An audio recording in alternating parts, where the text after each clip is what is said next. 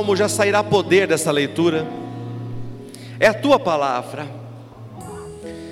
Mas nós pedimos, Pai, que o Logos transforme em rema, que a palavra escrita por Deus se transforme na palavra revelada por Deus através do seu Espírito Santo. Traz revelações nessa noite, há tesouros encobertos. Senhor, existem coisas que estão encobertas para que o teu nome seja glorificado quando elas são reveladas. A Bíblia diz que as coisas encobertas pertencem a Deus. Por isso te pedimos hoje, descobre, descortina coisas, traz revelações para a honra e glória do teu nome. E quantos estão comigo, digam amém, Jesus. Pode sentar, querido. Se eu te perguntasse hoje, assim, a queima-roupa, pegasse o microfone e fosse até você, não vou fazer isso, fique tranquilo.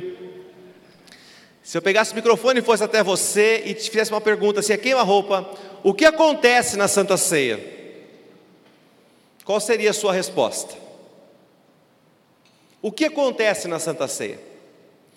Porque muitas vezes nós vamos até esse momento e isso se torna um automático na nossa vida e nós não temos uma boa resposta. O que acontece durante a Santa Ceia?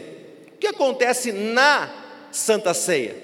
O que acontece da parte de Deus aqui, com esse elemento pão, com esse elemento fruto da vide? O que acontece aqui? O que acontece de prático na minha vida? Por que eu devo cear? Eu digo que existem dois extremos ruins na igreja. Aquelas pessoas que não perdem uma santa ceia por nada, mas também não sabem por que elas não perdem. Elas sabem que é importante, isso é bom, e é importante mesmo, mas elas não sabem nada além disso. E existe um outro grupo de pessoas que não está nem aí para a Santa Ceia. Ah, Faz dois meses que eu não tomo Santa Ceia. Ah, mas não tem problema, depois a gente tira o atraso. Eu vou sábado e domingo. E não sabe que não é assim que funciona? Jesus nos mandou celebrar a ceia dizendo: Fazer isto em memória de mim. Memória é algo que você faz com zelo. Memória é algo que você faz com amor. Quando você vê aqueles túmulos americanos lá, né, você vê beloved memory, né, que é uma memória carregada de amor. Não é uma simples memória. Você percebe que é algo que tem que, ser, que, tem, tem que vir acompanhado de amor. Minha mãe faleceu em junho do ano passado, não faz nem um ano ainda. E dentre alguns, algumas coisas que eu peguei dela, eu peguei um, uma planta um lírio da paz. E aquele lírio da paz é lindo, queridos, mas era mais lindo na casa dela. Olha, eu faço e desfaço e não fica a mesma coisa na minha casa. Estava no sol, ele não gostou, tirei do sol, não é? Botei na sombra, comprei um vaso novo para ele. Eu cuido daquela memória da minha mãe com amor. E é assim que nós devemos, num certo sentido, tratar a Santa Ceia do Senhor. Algo que nós temos amor, respeito, algo que é precioso para nós, é um momento, é quando você olha para aquilo e fala: eu, eu tenho que valorizar isso, eu não posso fazer de qualquer maneira. Pergunta para quem está ao seu lado: o que acontece na Santa Ceia? João capítulo 6, versos 48 ao 56. Eu quero ler estes textos tão importantes, essa narrativa que Jesus fez ainda em vida acerca da Santa Ceia, do que significaria a Santa Ceia. E ele começa afirmando diante dos seus discípulos e de vários fariseus e doutores da lei, ele diz: Eu sou o pão da vida. Vossos pais comeram o maná no deserto e morreram. Este é o pão que desce do céu, para que todo o que dele comer não pereça. Eu sou o pão vivo que desceu do céu. Se alguém dele comer, viverá eternamente. E o pão que eu darei pela vida do mundo é a minha carne. Disputavam, pois, os judeus entre si, dizendo: Como pode este dar-nos a comer a sua própria carne? Respondeu-lhes Jesus: Em verdade, em verdade vos digo, se não comerdes a carne do filho do homem e não beberdes o seu sangue, leia comigo bem alto, por favor, junto comigo.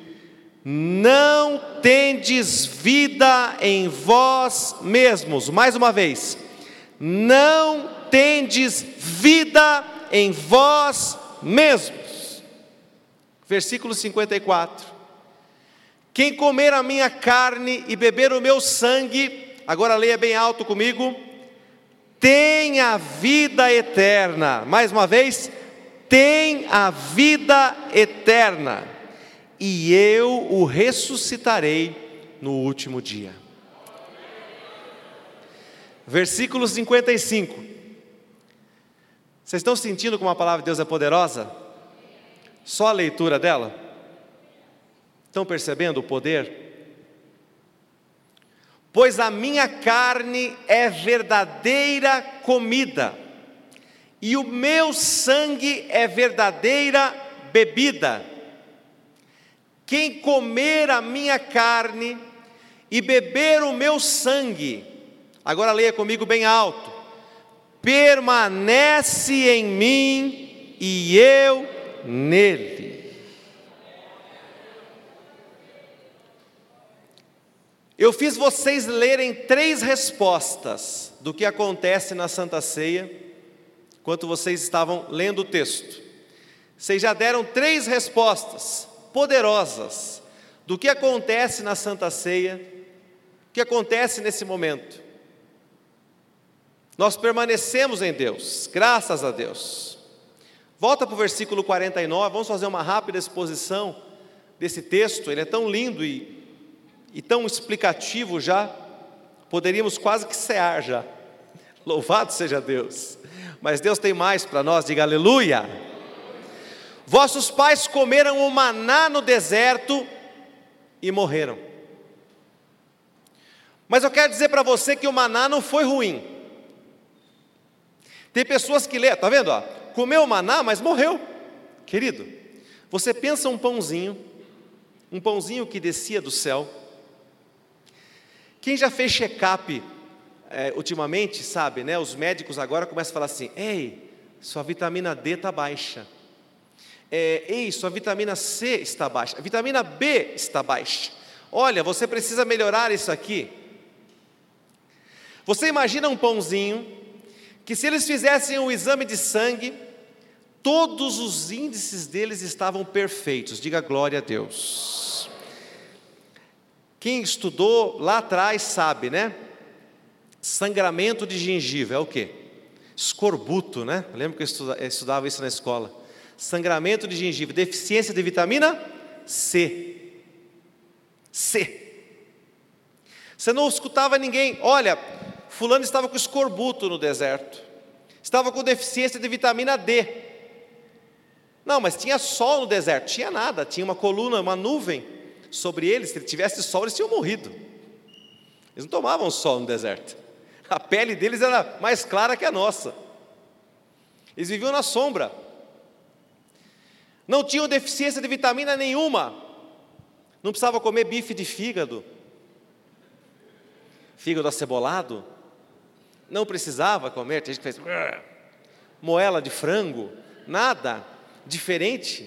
Não precisava comer. Não é, queridos? E no entanto, mesmo com esse pãozinho, esse pãozinho tinha tudo o que eles precisavam e os sustentou durante 40 anos, com todas as vitaminas e nutrientes que eles precisavam. Se alguém fosse hoje fazer a bula nutricional do maná, seria desse tamanho.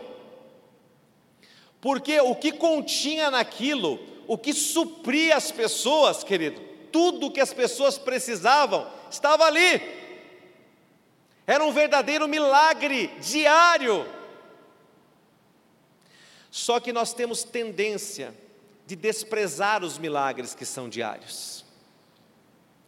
E isso foi acontecendo com o povo de Israel. Já que esse pão maravilhoso que veio do céu supre tudo, mas ele cai todo dia para nós, eu já estou enjoado disso. E nós nos tornamos pessoas que enxergam o sobrenatural de Deus como algo comum. Eu quero trazer essa mesma comparação para a Santa Ceia. Nós praticamos a Santa Ceia uma vez por mês. E de tanto praticar a Santa Ceia, mesmo sendo apenas uma vez por mês, nós começamos a enxergar isso aqui como algo normal. Olha, vai logo, está na hora do cálice já, olha aí, vamos lá. E, e olhar para isso aqui, que é um verdadeiro maná, porque Jesus, não sei se você continuou a ler o texto na ênfase, a, a ligação que ele está fazendo do maná com o pão, a substituição daquilo que o maná tinha com o seu corpo, que agora é um novo pão, é um pão melhor do que o maná, diga glória a Deus. Diga o corpo de Cristo é melhor que o maná, é o que Jesus está afirmando aqui. Seus antepassados comeram e morreram. Coloca lá em Deuteronômio 29, 4. Deuteronômio 29, 4, falei sobre isso hoje. Tem coisas que acontecem na nossa vida, e depois Deus estava falando a Moisés, a Josué, e ele explicou. Porém, o Senhor não vos deu um coração para entender, nem olhos para ver, nem ouvidos para ouvir, até o dia de hoje. Deus estava falando o que? Entre outras coisas, do maná. Vocês viveram um tempo sobrenatural durante 40 anos, mas vocês não tiveram coração para entender, nem olhos para ver, nem ouvidos para ouvir até o dia de hoje. Este ano aqui é a terceira Santa Ceia que muitos aqui vão participar. E talvez, semelhantemente ao povo de Israel, você não tenha tido coração para entender, nem olhos para ver, nem ouvidos para ouvir aquilo que está acontecendo, aquilo que acontece durante a ceia. O que Deus faz durante a ceia. E é sobre isso que eu quero tratar. Volte lá para João 6, agora no versículo 53, por favor. Queridos, aqui neste versículo que eu pedi para vocês lerem como a primeira parte do que acontece na Santa Ceia do Senhor. Ele está dizendo que se você não comer a carne do filho do homem e não beber o seu sangue, leia comigo bem alto junto, vamos lá? Não tendes vida em vós mesmos. A Bíblia, o Novo Testamento, foi escrito em grego.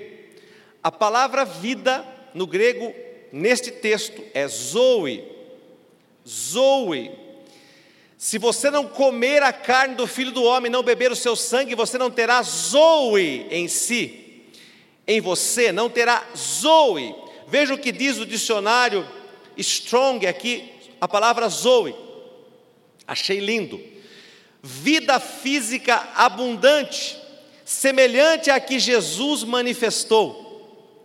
Vida real e genuína vida ativa e vigorosa, devota a Deus, abençoada, agora começa até a pular aqui, em parte já aqui neste mundo, para aqueles que colocam sua confiança em Cristo, e depois da ressurreição a ser consumada por novas bênçãos, entre elas um corpo mais perfeito que permanecerá para sempre. Meu Deus! Três letrinhas. Olha o que significa. Essas três letrinhas. Então Deus, Jesus estava dizendo: vida, não tereis zoe, vida de Deus, vida de Deus aqui na terra. Como nós costumamos dizer, eu quero que você repita isso após mim, diga: a vida eterna já começou. Quando nós dizemos isso, é, é desse versículo que nós estamos falando. A base para dizermos esse versículo é esse. Se você não participar da ceia, se você não receber Jesus na tua vida e não continuar recebendo, não continuar entendendo e desfrutando do seu corpo e do seu sangue, você não terá zoe de Deus. Você não terá a vida de Deus aqui na terra. Pastor, quem disse que é zoe, é vida de Deus aqui na terra? Ora, continue lendo o versículo 54. Olha o que diz: Quem comer a minha carne e beber o meu sangue, leia comigo bem alto, tem a vida eterna, e eu o ressuscitarei no último dia. Vida eterna, grego, zoe aionon. Não é só zoe, zoe aionon. Então, nem sempre quando a Bíblia fala zoe, ela está dizendo vida eterna. A palavra zoe tem que vir acompanhada desse termo grego aionon, vida eterna. Então, no entanto, aquela vida do versículo 53 tampouco é a nossa vida natural, é a vida de Deus, é um tipo de vida plena, é um tipo de vida abundante, que aqueles que discernem o corpo e o sangue de Cristo desfrutam. Diga glória a Deus, aleluia. Meu Deus, você foi chamado para viver a zoe do Senhor já e depois viver a Zoe eterna, a Zoe Aionon, a vida eterna de Deus. E ainda por cima, se não der tempo de você ver Jesus voltando nos ares, se nós formos para o céu antes, nós seremos ressuscitados no último dia, diga glória a Deus. Aleluia, ninguém perde. Você viu, queridos? Não tem perda nenhuma. Você vive uma vida abundante aqui. Você vai viver uma vida eterna e você vai ser ressuscitado não tem prejuízo, não tem perda nenhuma. Diga para quem está ao seu lado, com Jesus você nunca perde. Glória a Deus, é lindo isso, não é, queridos? Vamos avançar. A vida Zoe, ela é abundante tanto na parte física como na parte espiritual. Quando você diz, eu estou vivendo a vida Zoe de Deus, eu estou vivendo uma vida abundante aqui na terra, o que é isso, querido? É o significado amplo da palavra prosperidade. Prosperidade não é dinheiro. Prosperidade é você ter paz, é você poder desfrutar das coisas boas desse mundo com saúde, com vida plena, com satisfação, é você ser frutífero em todas as áreas da sua vida. O seu trabalho é produtivo, seus filhos são bênçãos, seu casamento é abençoado, seus negócios são abençoados. Sim, você tem dinheiro, mas não principalmente ter dinheiro mas você ter um equilíbrio entre todas essas áreas, você tem saúde, você pode viver uma vida plena, abundante. Quantos desejam isso? Digam amém, Jesus. Aleluia. Você foi chamado para viver a zoe de Deus, a vida de Deus. João capítulo. Não, melhor ainda, Gálatas 5:22. Vamos ler primeiro esse. Quando nós falamos em viver a vida plena, a vida zoe de Deus aqui na terra, nós não podemos nos esquecer daquilo que vem através da vida de Deus em nós, frutos do Espírito, do qual o primeiro que a Bíblia fala é, o primeiro fruto do Espírito é o amor, diga bem alto, amor. Então, se eu estou vivendo a vida zoe, olha o que está acontecendo na minha vida, eu estou vivendo em amor, eu estou vivendo alegre, eu estou vivendo em paz, eu estou vivendo, eu tenho longanimidade, eu não tenho estopim curto. Olha, tem gente que fala assim: eu não tenho nem estopim. Essa semana, um cara bateu no meu carro, na traseira, parado, foi fazer uma manobra, amassou lá o para-choque, não é? Não quis assumir, com testemunhas, ele amassou seu carro. Eu falei, o senhor amassou seu, o meu carro? Ele falou, não amassei. Senhor amassou meu carro, está aqui testemunhas. Não amassei e ponto final. Entrou no carro dele e foi embora.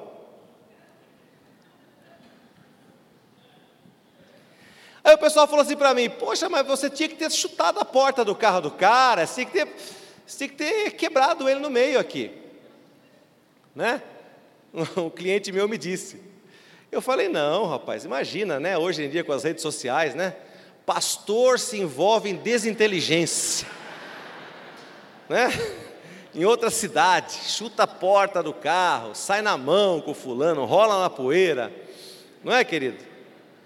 Guarda municipal chamada para apartar, misericórdia, não é, queridos? Não, longanimidade, estupim comprido, não vou estourar. Sabe o que é pior, queridos? O pior é quando as coisas acontecem e você perde o equilíbrio. Benignidade, fazer o bem para as pessoas, bondade. Você é bom, você tem uma natureza boa. E benignidade é você faz o bem. Fidelidade, ser uma pessoa fiel, confiável. Sabe que quando Deus ele quer receber o dízimo, Ele não está recebendo dinheiro. Num primeiro momento, Ele está recebendo fidelidade. Sabe que num casamento, quando você diz para sua esposa, eu sou teu, você é minha, há uma exclusividade. Antes do amor vem a fidelidade. Existe uma fidelidade Deus gosta muito disso. Deus gosta de pessoas fiéis. Continua, por favor. Mansidão. Eu recebo uma vida plena. Eu sou manso, não chuto a porta dos outros, não xingo, não, não meto canivete na, no pneu porque eu tenho domínio próprio, não é? eu consigo me controlar. Contra essas coisas não há lei, glória a Deus. Se eu, se eu vivo a vida zoe de Deus, eu tenho uma vida plena. Mas, pastor, o, o para-choque do teu carro continuou amassado. E o cara foi embora, é justo isso? Não, não é justo. Mas eu quero dizer para vocês que nesta semana mesmo eu já arrumei, né? E já vendi o carro, diga glória a Deus já vou pegar outro. Pronto. Acabou. Não é? Deus já desatou tudo que tinha que desatar. As coisas já aconteceram. Não é, querido? Por quê? Imagina agora se eu tivesse brigado, parado na delegacia, acontecido um monte de coisa. O que, como é que, o que eu estaria falando o que hoje aqui? Irmãos, ore por mim, porque o diabo se levantou. Olha o diabo, ele veio. Não, que diabo, diabo. Você chamou o diabo. É o diabo de cada dia. Você chama ele para dentro da sua vida. É, é isso aí. Você chama ele para a sua vida, através das suas atitudes, através daquilo que você faz ou deixa de fazer. É? Então você precisa renunciar a essas coisas, você precisa declarar: Eu tenho uma vida zoe de Deus, eu ando em amor. Diga bem alto: Eu ando em amor. Eu tenho a vida zoe de Deus. Aleluia. Vida zoe é um pleonasmo gigante, mas não precisa ficar repetindo isso. João capítulo 13, verso 1. Se eu tenho vida abundante, que acontece comigo? O que aconteceu com Jesus? Ora, antes da festa da Páscoa, sabendo Jesus que era chegada a sua hora de passar deste mundo para o Pai, tendo amado os seus que estavam no mundo, leia bem alto comigo, por favor amou-os até o fim. A vida zoe de Deus nos capacita a terminar tudo o que nós fazemos debaixo de amor. Sabe que tem pessoas que começam bem, mas não conseguem terminar da mesma forma? Relacionamentos.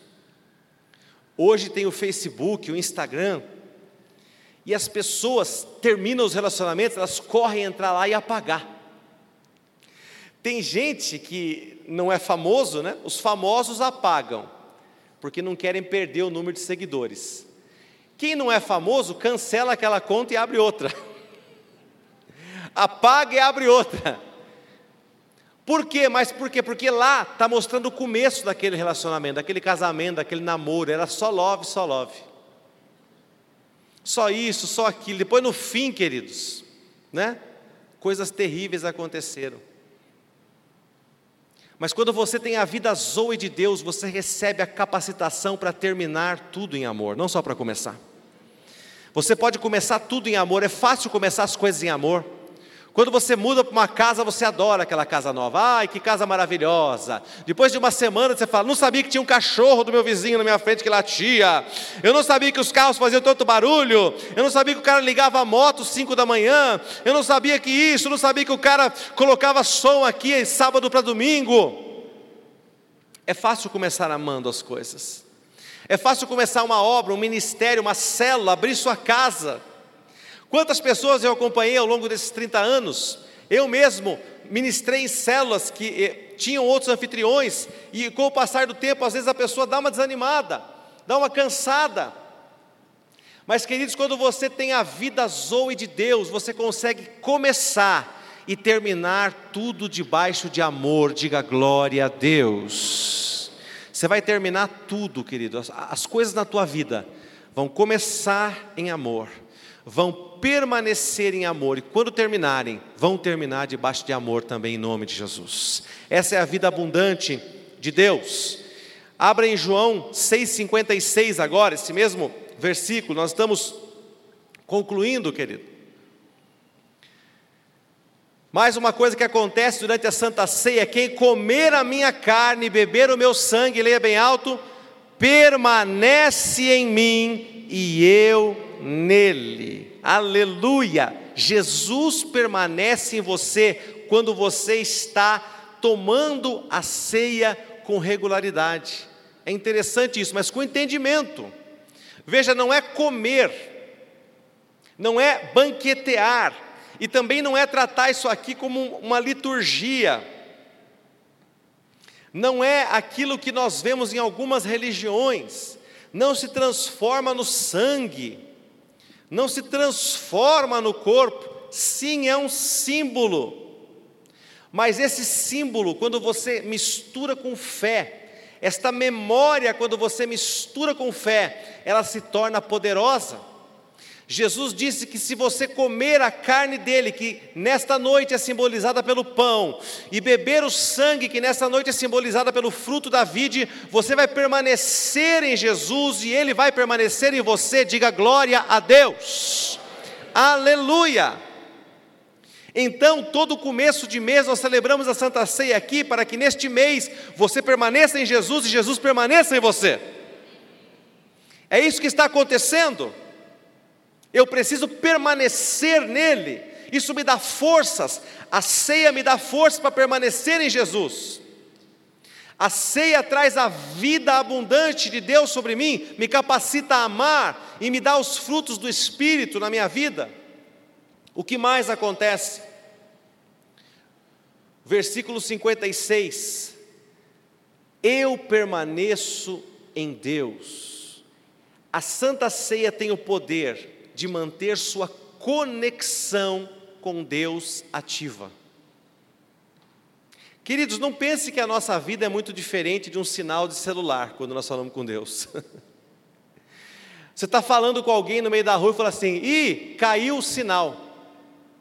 Ih, está sem sinal aqui. Sabe, queridos, tem pessoas que terminam o mês sem conexão nenhuma com Deus, sem conexão nenhuma com Jesus. Se eu pedir para algumas pessoas, talvez, faça uma oração agora. Ah, ah, veja bem, eu, eu não sei orar. Se você não sabe orar, é porque você não ora. Eu aprendi isso. Antes eu tinha meio pena das pessoas, né? Ah, ele tem vergonha tal. Mas depois eu entendi que, sabe, que se a pessoa ela não, ela não sabe nem. Porque orar é falar com Deus. Orar é, é uma expressão de sinceridade, é uma conversa. Claro, não vou, não vou dar o microfone para você orar aqui, talvez você não tenha essa desenvoltura de orar perto de pessoas, mas num grupo pequeno, eu e você, faça uma oração, eu não consigo. Tem alguma coisa errada com a sua conexão com Deus. Você não tem se conectado com Ele regularmente, você não tem orado regularmente. Se você tem dificuldade de orar, dificuldade de falar com Deus, como é que anda a sua vida diária, cotidiana com o Senhor? Se você tem tomado a Santa Ceia e vai tomar nessa noite, saiba que a Santa Ceia tem o poder de te manter conectado, ativo, na mesma frequência, na mesma sintonia de Jesus, diga amém. Aleluia.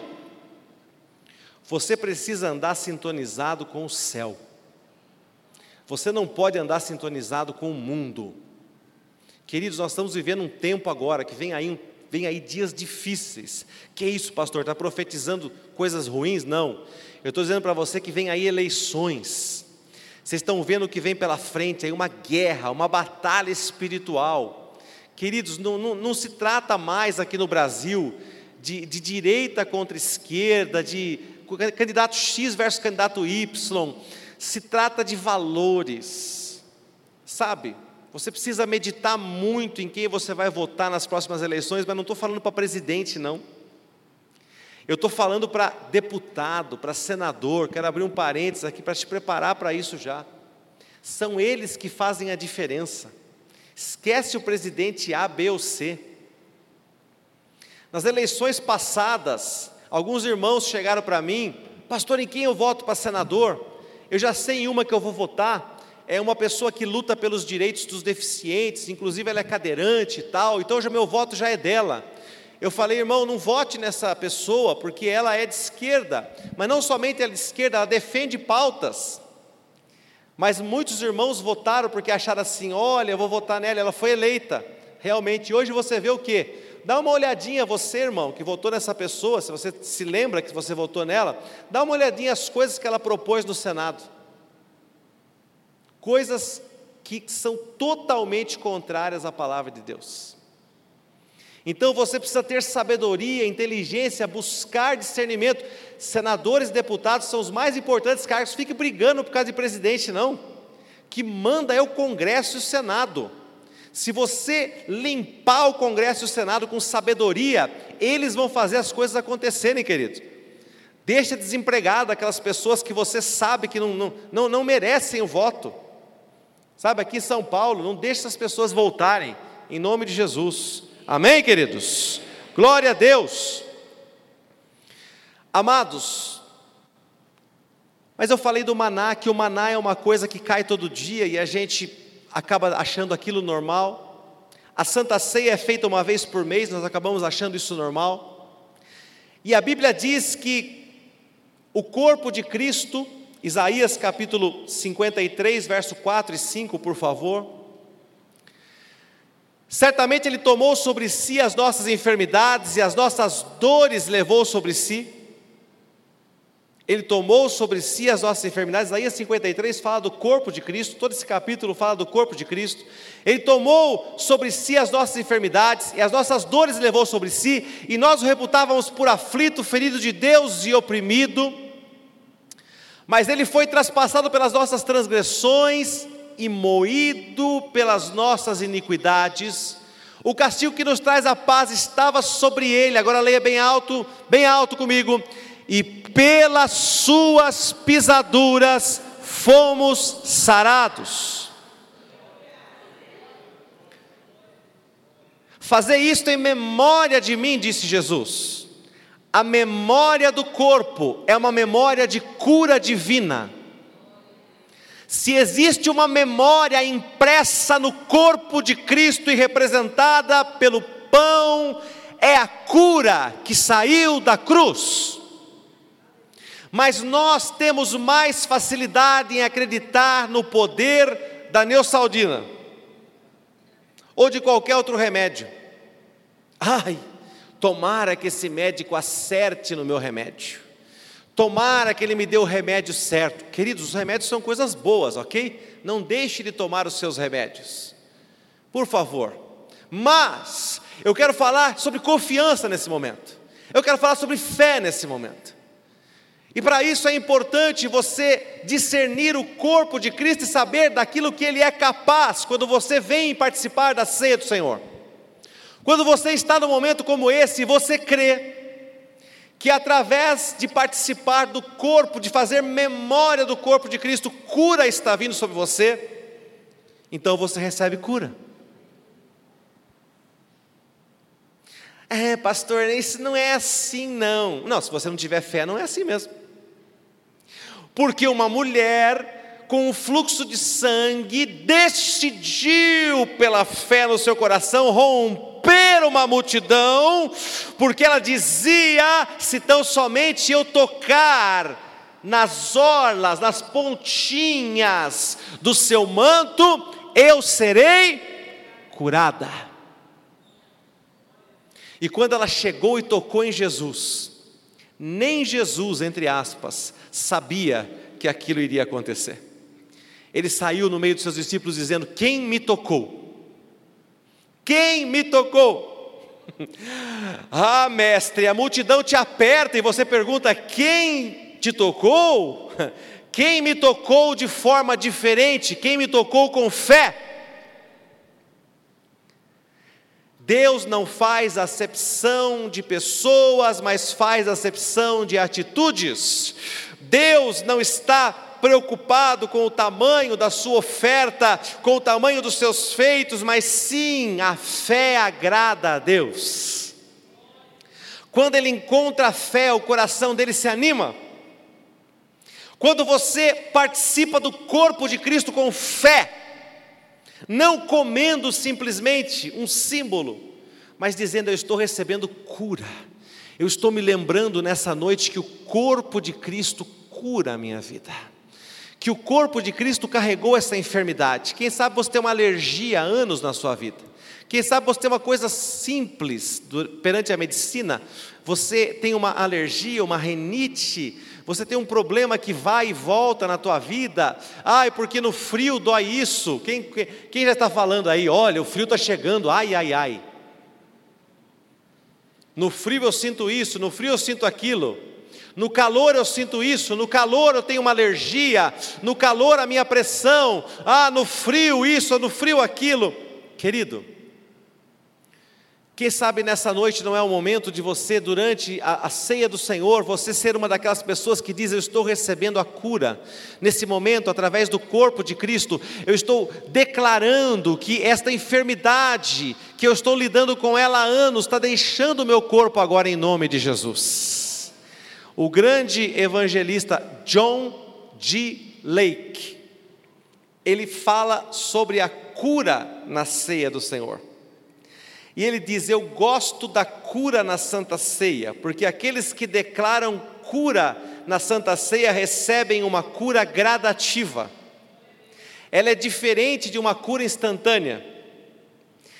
E eu acho essa cura melhor, porque muitas pessoas recebem uma cura instantânea e desaparecem. Recebi o que eu queria, tchau.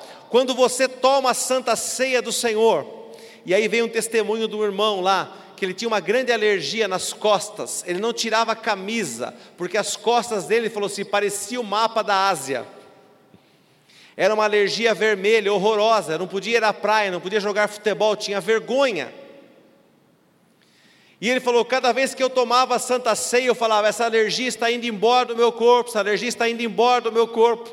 E ele começou a perceber que aquele mapa começou a diminuir nas costas dele. Aquela alergia, até que chegou um dia, queridos, que ele tinha tomado a santa ceia, e no outro dia ele foi tomar banho, e ele tirou a roupa e olhou no espelho, e ele falou: Minhas costas estão limpas. Foi embora, gradativamente ele foi declarando, assumindo aquela verdade. Isso aqui é um ponto de contato, é uma memória, mas também é um ponto de contato de fé, para que você receba essa verdade que o corpo de Cristo contém cura. Quem crê diz amém, Jesus. Graças a Deus. O trigo, queridos, que faz o pão, assim como o corpo de Cristo, foi moído. O trigo tem que ser moído também. Por isso é um símbolo perfeito. O corpo de Cristo foi moído por nós, o trigo que faz o pão também é moído. É um símbolo perfeito. Meus amados, o sangue, o sangue que representa o castigo que nos traz a paz, a uva também, ela tem que ser esmagada. E ao esmagar a uva, sai o que dela? O seu suco o seu sangue.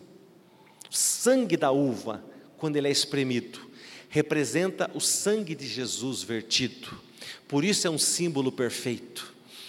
O trigo moído, como foi o corpo de Jesus, a uva, ao ser esmagada, sai o seu suco, o seu sangue, também representa o sangue que foi vertido do corpo de Cristo Jesus.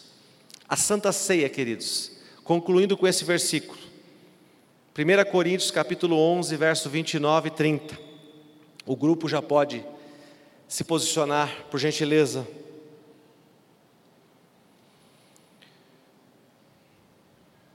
O sangue de Cristo representa o perdão. O sangue de Cristo representa a reconciliação. Mas eu quero dizer para você, queridos, que a santa ceia do Senhor, pastor Jonas já falou isso várias vezes, e eu repito aqui para você. A santa ceia não é neutra. Esse, esse é o grande entendimento que você tem que ter agora. O que, que é a santa ceia? Ah, é, tanto faz. Não. Pois quem come e bebe sem discernir o corpo, o que é discernir? Entender. Come e bebe juízo para si. Versículo 30. Eis a razão porque há entre vós muitos fracos e doentes, e não poucos que dormem. Queridos, eu sempre peguei. Olha só, presta atenção nisso, porque talvez esse seja o seu problema. Talvez você tenha vindo de uma igreja, inclusive, onde isso era pregado de púlpito. Eu aprendi através da tradição lá atrás, já, já, já tirei isso da minha cabeça, mas eu aprendi lá atrás, que quem tomasse a santa ceia em pecado, vinha doença de uma pessoa. Olha, tomou a santa ceia e está em pecado, pode ter certeza que vai morrer, vai acontecer alguma coisa, um acidente de carro, olha, uma doença ruim vai vir, e o que, que essa cultura produziu no meio evangélico? A pessoa vinha para o culto falava assim: bom, já que eu não estou, com, estou certinho com Deus, não estou com minha vida consertada, eu não vou tomar a Santa Ceia. Hoje é culto de Santa Ceia, então eu não vou vir. Simples assim. Né? Eu não vou ser amaldiçoado. Eu vou continuar com o meu pecado. Então a pessoa fazia uma escolha. Sempre você tem que fazer uma escolha. E tradicionalmente os cristãos escolhiam ficar com o seu pecado e abandonar a mesa.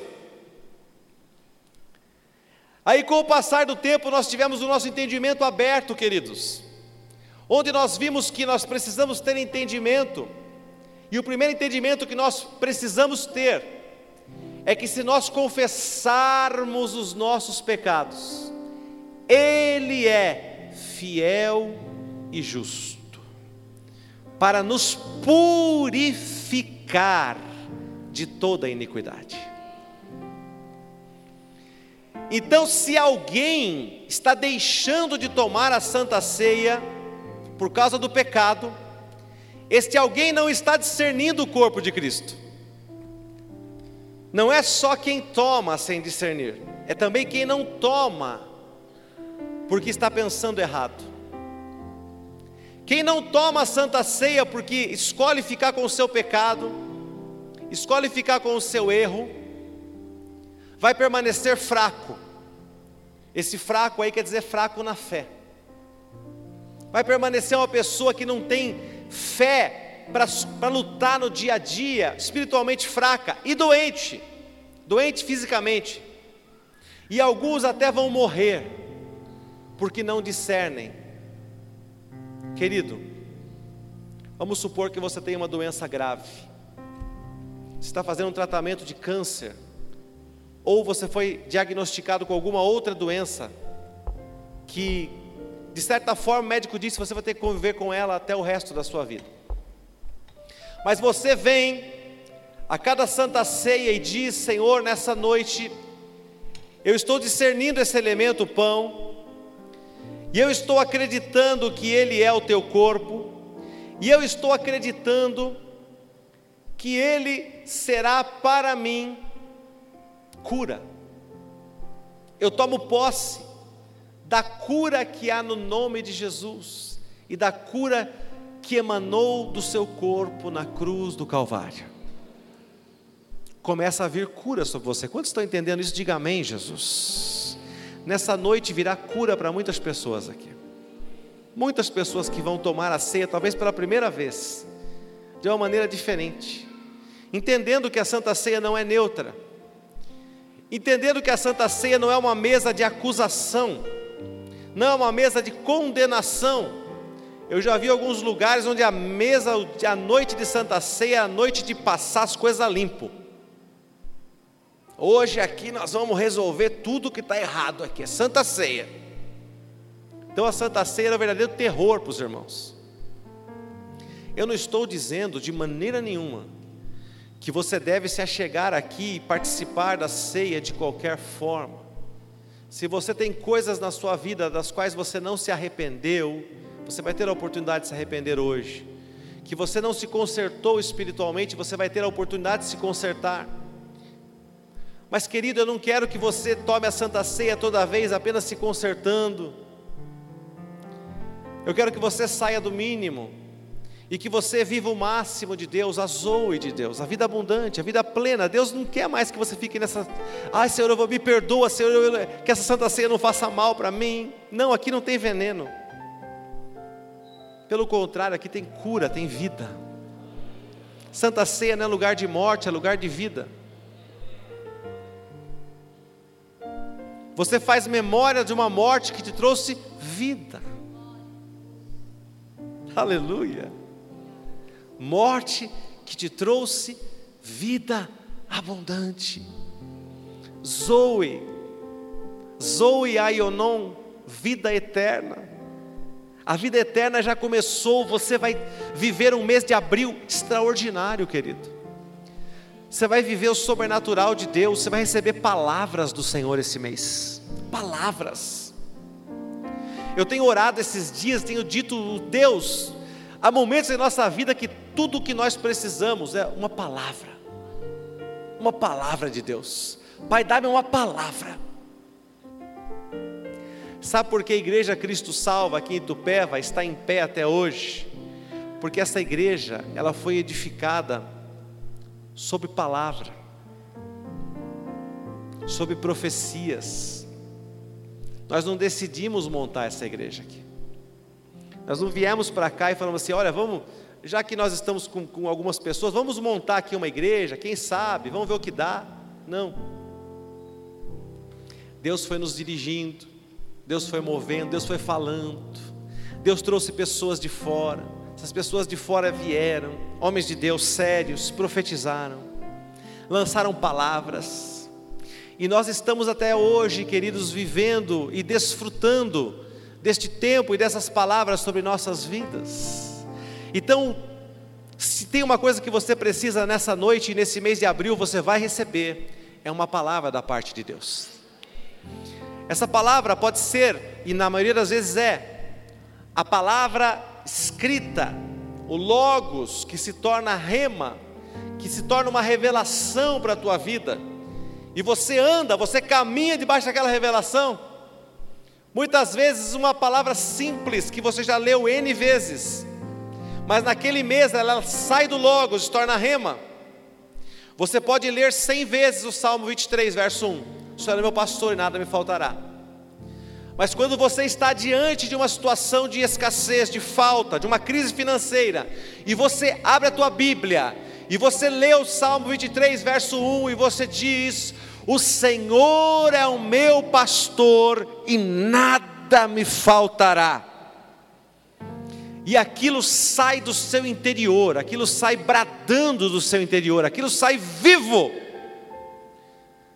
Aquela palavra, ela já sai rompendo com a pobreza, rompendo com a falta e estabelecendo o suprimento do teu bom pastor. Glória a Deus. Glória a Deus. Aqui não é um tribunal, não é uma mesa de condenação, é uma mesa de banquete, é uma mesa de aliança, é uma mesa de fortalecimento, é uma mesa para onde você se dirige, toda vez que você quer recarregar suas baterias. Hoje é noite de recarregar as baterias em Jesus. Hoje é noite de você se sentir mais forte. Você em Deus e Deus em você. Você em Jesus e Jesus em você. É noite de você se sentir diferente, querido. De você sair habilitado, capaz, empoderado para um mês de vitórias, para um mês de bênçãos, para um mês onde Deus vai fazer a diferença na tua vida. E tudo isso é uma questão de fé, e eu peço a você, por favor, creia nisso, porque a única coisa que vai fazer a diferença é a tua fé. Hoje Deus coloca diante de você a bênção e a maldição, crer ou não crer, Se você não crer, nada acontecerá, mas se você crer, o impossível virá até você e se tornará possível. A cura virá até sua vida, se manifestará, você sentirá no teu físico. Quanto tempo faz que você não tem experiências sobrenaturais extraordinárias com Deus? Quanto tempo faz que você não tem uma palavra de Deus? Pastor, muito tempo. Então é por isso que você está, como diz 1 Coríntios, fraco. Porque você não tem tido um relacionamento, uma conexão com o espiritual e com o sobrenatural. Você precisa ter. Você é um ser espiritual. E quando você vive muito tempo apegado à matéria, as coisas materiais, isso enfraquece o teu espírito. Por isso Deus quer dar a esta igreja no mês de abril de maneira especial. E ele vai fazer isso, principalmente num tempo, anote aí na sua agenda, 48 horas de adoração e intercessão. Vai ser um tempo de adoração, intercessão e jejum. Vamos falar mais sobre isso semana que vem. Jejuar. E Deus vai mover causas impossíveis. Deus vai restabelecer coisas, Deus vai mudar situações, querido. Não perca os dois próximos cultos, sábado e domingo, falaremos sobre isso. Vamos dar orientação para você participar das 48 horas, jejuar, um tipo de jejum que se adapte ao, ao seu organismo, ao seu biotipo. Você vai ser ensinado sobre isso e você vai jejuar da maneira que você conseguir. E tenha certeza que debaixo dessa palavra, o teu mês de abril será extraordinário em nome de Jesus. Mas hoje, querido, o que você precisa receber em primeiro lugar é a vida de Deus na tua vida. É o perdão de Deus sobre toda situação que te incomoda. E é disso que nós vamos falar agora e orar. Fecha os teus olhos. E aí na tua cadeira, abaixa a tua fronte. E se você tem algo na tua vida que te incomoda nessa semana, pastor, a minha boca falou palavras ruins. O que são palavras ruins? Eu costumo dizer para as pessoas quando elas perguntam: o que, que são palavras torpes? São palavras que se eu desse esse microfone para você, você não repetiria aqui. E se não serve para você falar aqui, não serve para você falar em lugar nenhum. Então, se você não falaria de posse desse microfone, essa palavra, e você falou, arrependa-se. Arrependa-se da pornografia. É difícil hoje, você tem celular, você tem amigos, você tem amigos não convertidos, está em grupos, você recebe coisas, você às vezes abre as coisas, sem querer, mas demora com os seus olhos um pouquinho mais do que você deveria. E você sente que aquilo já fez mal para você, arrependa-se. Arrependa-se quando seus olhos se detêm no corpo de uma mulher, numa situação, quando a cobiça toma conta do seu coração, quando você olha para uma coisa e diz: Eu gostaria de ter isso que essa pessoa tem. Quando você sente uma pontinha de inveja de algumas situações, arrependa-se. Arrependa-se por desejar o mal a alguma pessoa, por não querer que ela tenha sucesso, êxito em alguma situação, arrependa-se. Arrependa-se por ter magoado seu cônjuge, seu filho, seu colega de trabalho. Arrependa-se. Por que eu estou falando de tantas coisas e tantas situações, queridos? Porque eu quero que você esteja muito limpo e muito seguro daquilo que você vai fazer agora. Porque vai fazer diferença na tua vida. Pai querido, nós nos arrependemos nessa noite. Nos arrependemos quando nós não somos parecidos contigo. Nos arrependemos quando os nossos olhos nos desviam de Ti, quando a nossa boca não fala aquilo que Tu falarias, quando nossos ouvidos não ouvem o que o Senhor ouviria, quando os nossos pés nos levam a lugares que o Senhor não iria. Nos perdoe, Jesus, por termos colocado o Teu Espírito Santo, do qual nós somos templo, em situações, em meio a coisas que Ele naturalmente não estaria participando. Nos perdoe. Nós nos arrependemos nessa noite, todo o mal, Senhor, que nós praticamos. Nos arrependemos com sinceridade, por termos magoado o Teu coração, por termos te entristecido. Mas, Pai, nós queremos te agradecer porque nós sabemos que o Senhor conhece a nossa estrutura, o Senhor sabe que nós somos pó. Isso não é uma desculpa e nem uma licença para pecar, mas sabemos que quando o Senhor olha para nós, o Senhor enxerga antes de tudo o sangue do teu filho Jesus, que nos cobre desde o alto da cabeça até a planta dos pés. E por ver em nós esse sangue, por ver em nós esse sangue de alguém que nos amou até o fim, até a morte, morte de cruz. Por ver este sangue em nós, o Senhor nos trata com amor e misericórdia.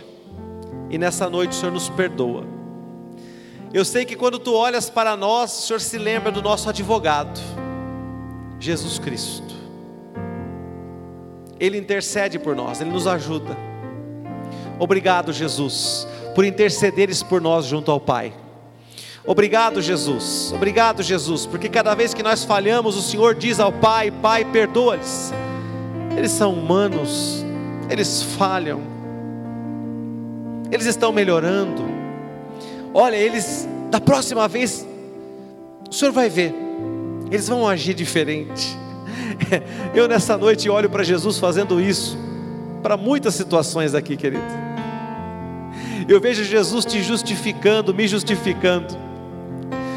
E dizendo, Pai, olha, da próxima vez ele vai acertar, da próxima vez ela vai acertar, da próxima vez ela vai agir diferente, ele vai agir diferente. Ele vai se mostrar mais parecido comigo, Pai, pode acreditar. Diante de Deus, Jesus está dizendo: Eu acredito em você, eu acredito nele, Pai. Eu acredito nela, Pai. Eu acredito. Eu acredito, Ele está melhorando, ela está melhorando. Oh, veja, Pai. Veja, Senhor, este coração. Olha, olha o desejo que ele tem, que ela tem de acertar, mesmo quando às vezes erra. Olha para esse arrependimento, Pai. Ele é sincero e perdoa. Pode deixar, Pai eu cubro a vida dele, eu cubro a vida dela com o meu sangue. Eu paguei, eu paguei esse pecado, está pago, está pago, você está livre, você está perdoado, você está perdoada, receba. Receba, receba o amor. Receba o amor de Jesus agora no teu coração.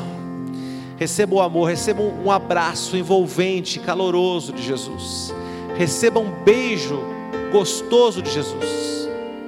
Um ósculo santo.